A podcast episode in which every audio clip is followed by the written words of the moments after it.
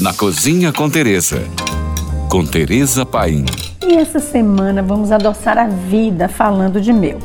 O mel é usado desde a antiguidade para adoçar as preparações culinárias e muito consumido como remédio devido às suas propriedades terapêuticas. Possui vitamina C e minerais como cálcio, magnésio, fósforo, potássio e zinco, além de muitos antioxidantes. O mel pode ajudar a evitar doenças como as cardiovasculares e a hipertensão é um produto famoso por melhorar os sintomas de tosse e resfriado, além de fazer bem para a saúde gastrointestinal. O mel, gente, na verdade, é uma substância nutritiva derivada do néctar processado por enzimas digestivas no interior do trato digestório das abelhas operárias, que então armazena essa secreção em favos que nada mais é do que o interior da colmeia.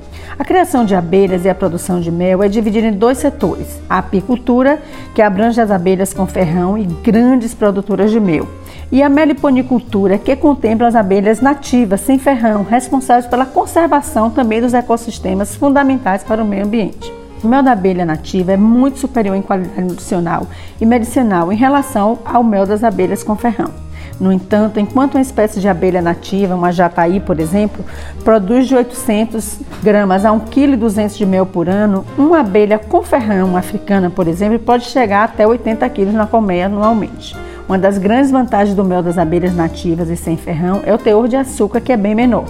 Mas nem tudo que reluz é ouro, e como todo alimento ingerido em excesso faz mal à saúde, com o mel não é diferente. O mel em excesso pode aumentar o nível de açúcar no sangue, fazendo com que ocorra sobrepeso e futuramente até uma diabetes. Outro malefício do mel é que em crianças pode até causar botulismo infantil.